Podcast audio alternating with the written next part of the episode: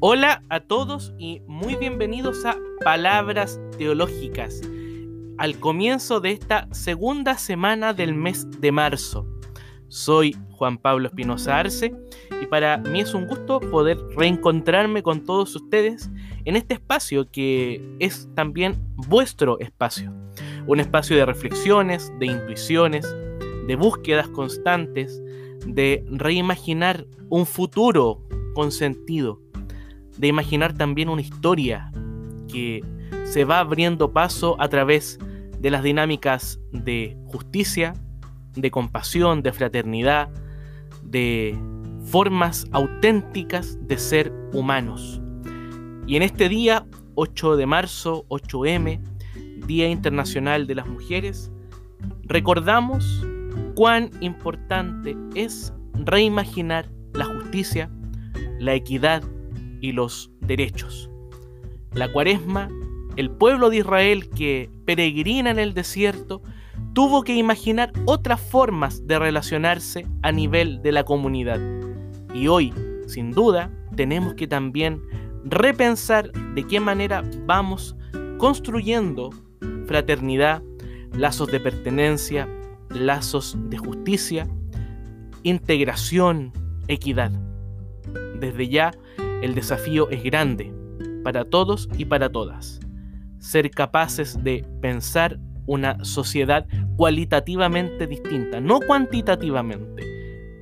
No todo se basa en el número, en la acumulación, en lo técnico.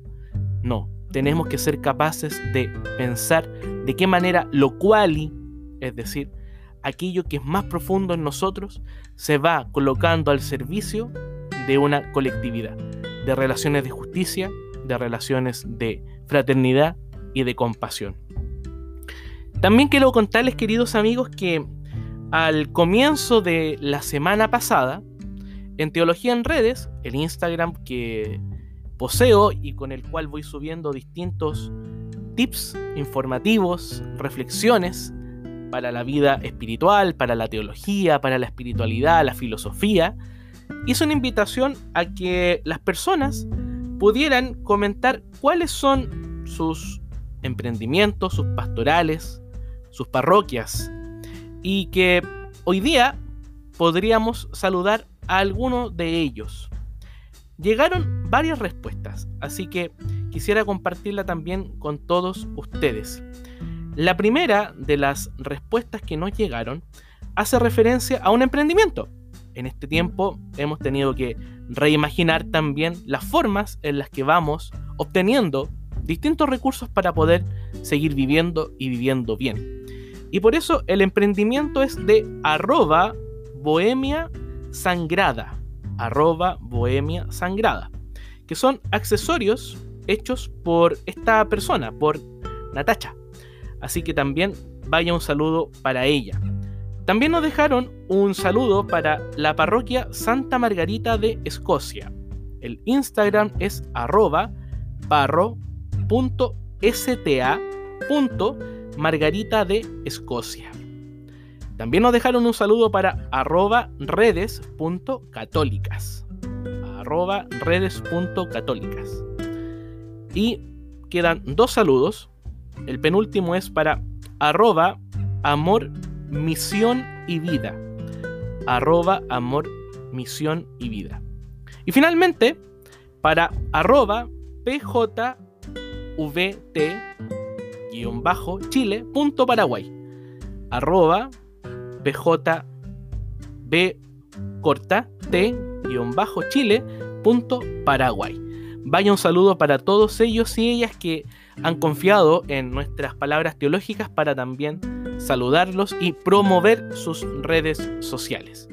Si tú también quieres que podamos saludarte, contar de tu emprendimiento, de tu pastoral, de tu colegio, puedes también comunicarte con nosotros. Hay dos modos de hacerlo. El primero es nuestro Instagram, arroba teología en redes. Y el segundo es nuestro correo, teología en redes, arroba gmail.com teología en redes gmail.com.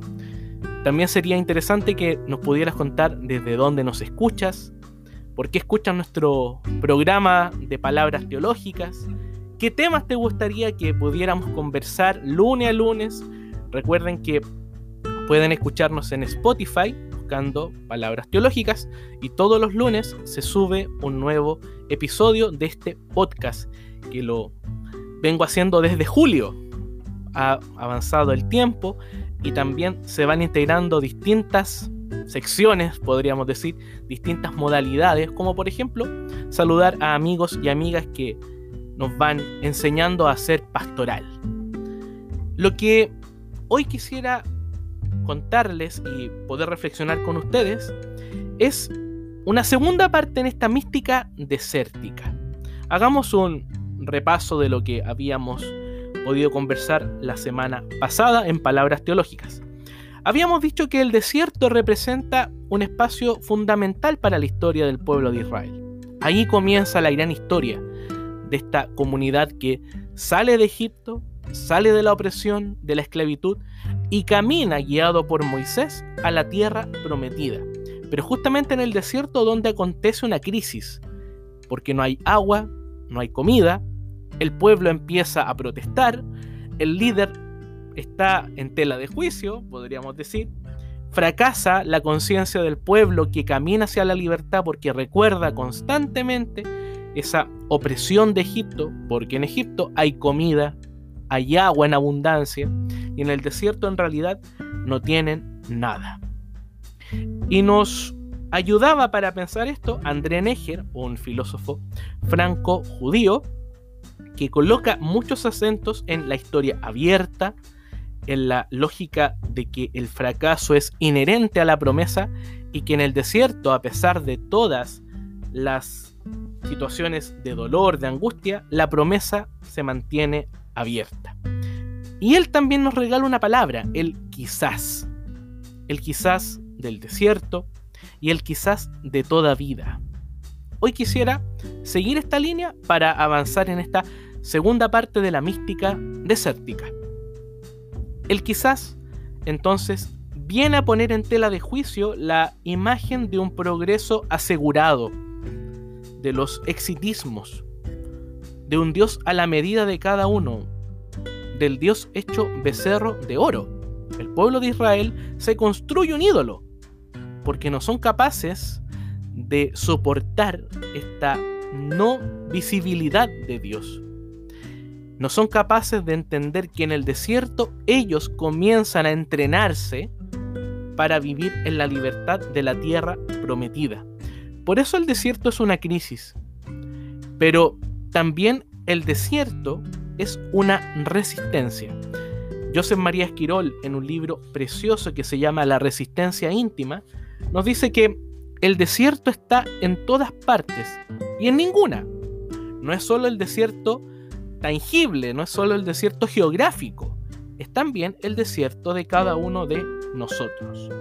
Y es ahí, en medio de la resistencia, como un movimiento de recogida, de interioridad, de aprender de uno mismo y de nuestros propios límites, donde surge la importancia de pensar una mística en la lógica del desierto.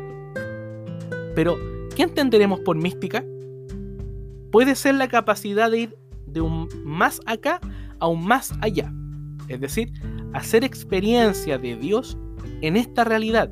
José Tolentino Mendoza, en un libro precioso que se llama Hacia una espiritualidad de los sentidos, habla de una mística de los sentidos o del instante. Y él la define como la espiritualidad que concibe que el camino para llegar a Dios es el ahora es el cuerpo, es la angustia, es la alegría. Son las situaciones que van presentándose en este instante. Por eso es de un más acá a un más allá. Puede también entenderse la mística como la capacidad de leer lo concreto, lo cotidiano, desde una perspectiva superior. Es la importancia, queridos amigos, de hacer un itinerario, Fíjense la importancia de hacer un camino. El pueblo de Israel se entiende como camino. Michel Desertot, un jesuita francés del cual hemos hecho mención en otras palabras teológicas, define al místico como aquel o aquella que no puede dejar de caminar. Ese es el místico. Es el que se atreve a crear un itinerario y que en ese itinerario es capaz de encontrar al Dios que le sale al encuentro, al Dios de la promesa, al Dios de la revelación. Por eso, queridos amigos, en el desierto, en la crisis, podríamos decir en el parto, porque el desierto es un parto. Un dato. En Génesis 2, versículo 5, el autor sagrado dice que Dios comienza la creación en un desierto. Y en el Éxodo tenemos que la creación de Israel como pueblo empieza también en el desierto. O sea, el desierto es el lugar del parto. El desierto es el lugar del origen. Ahí tenemos que aprender a ser humanos. A ser humanos entre nosotros, a ser humanos entre nosotros y el medio ambiente, a ser humanos entre nosotros y Dios, y también a reconocer esa dimensión de interioridad que cada uno de nosotros posee. Por eso la mística desértica es el nuevo parto, la, digamos, creación de un nuevo tipo de ser humano, que debe comenzar a dejar la mentalidad del esclavo. Podríamos articular eso en tres palabras, en un llamar, en un darse cuenta, en un encontrar. A Dios se le encuentra en el desierto y nosotros mismos nos encontramos a nosotros mismos en el desierto. Eso pienso es un golpe a primera vista. Y esta primera vista queremos también hacer la canción, hacer la poesía y para ello vamos a invitar a Pedro Aznar a que nos cuente cuáles son las primeras vistas que la vida humana posee. Los dejo entonces con Pedro Aznar y su composición a primera vista del álbum Cuerpo y Alma de 1998. Los dejo entonces con Pedro Aznar y a primera vista.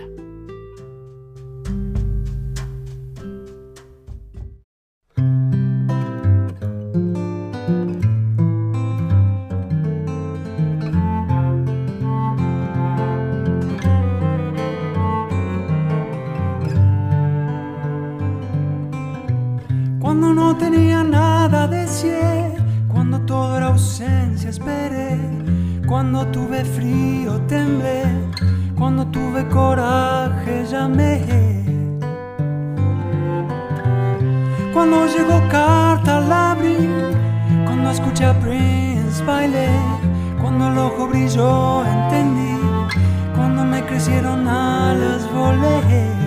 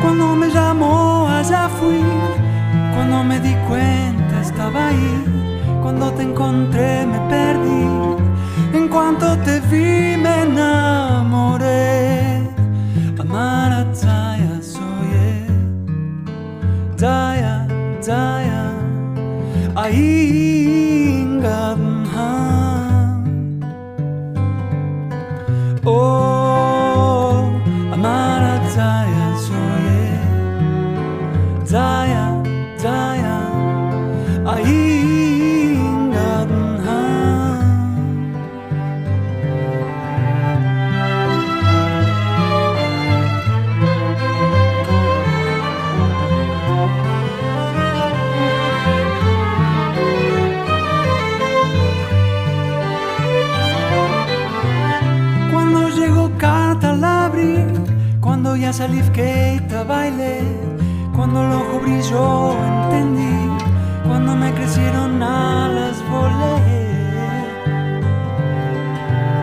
Cuando me llamó allá fui, cuando me di cuenta estaba ahí, cuando te encontré me perdí, en cuanto te vi me enamoré. Amar a Daya, Daya.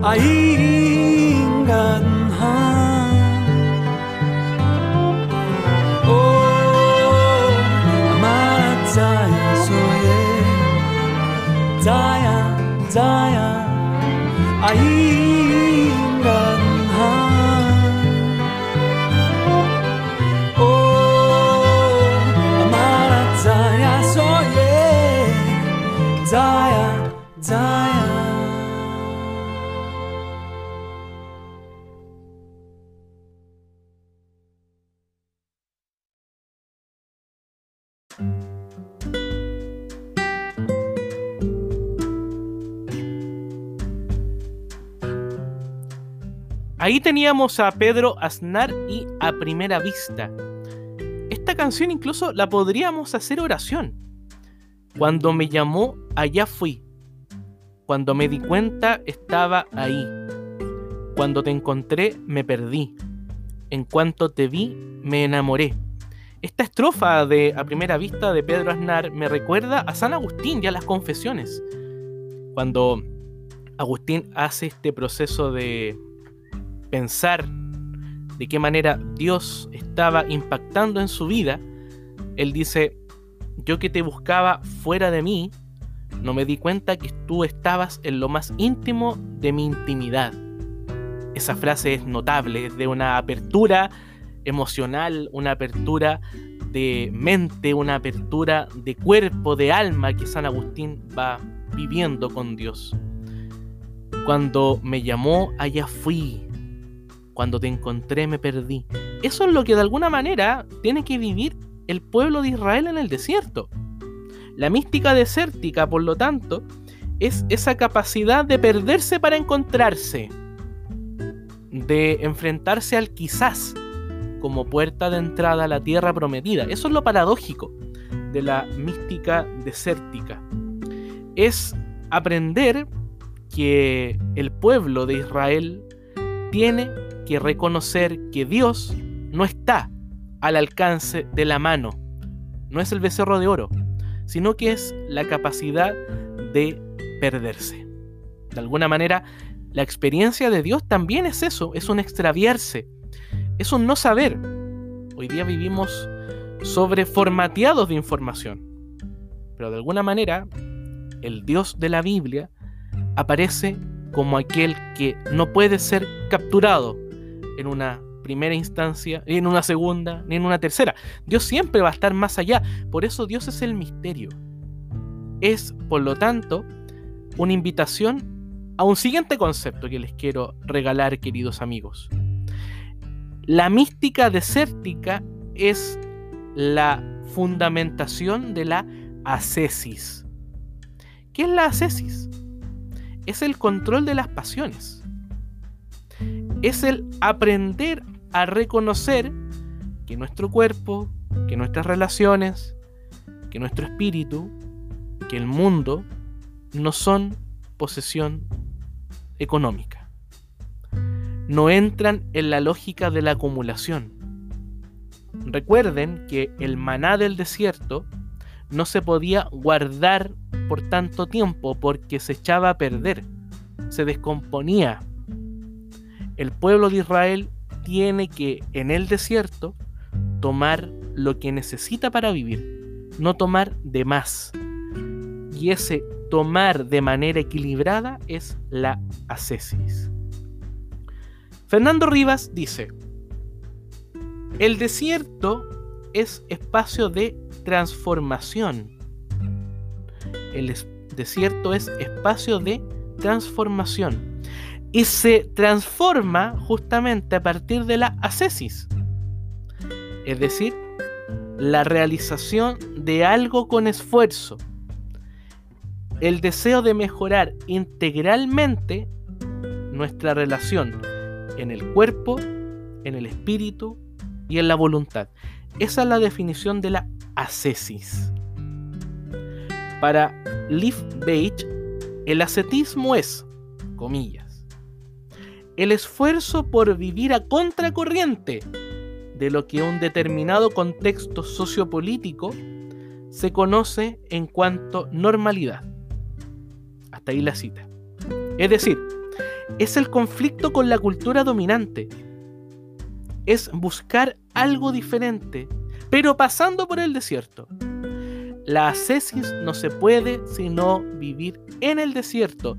Para entrar en la tierra prometida hay que entrar por el desierto. Una experiencia biográfica que he tenido la suerte de vivir.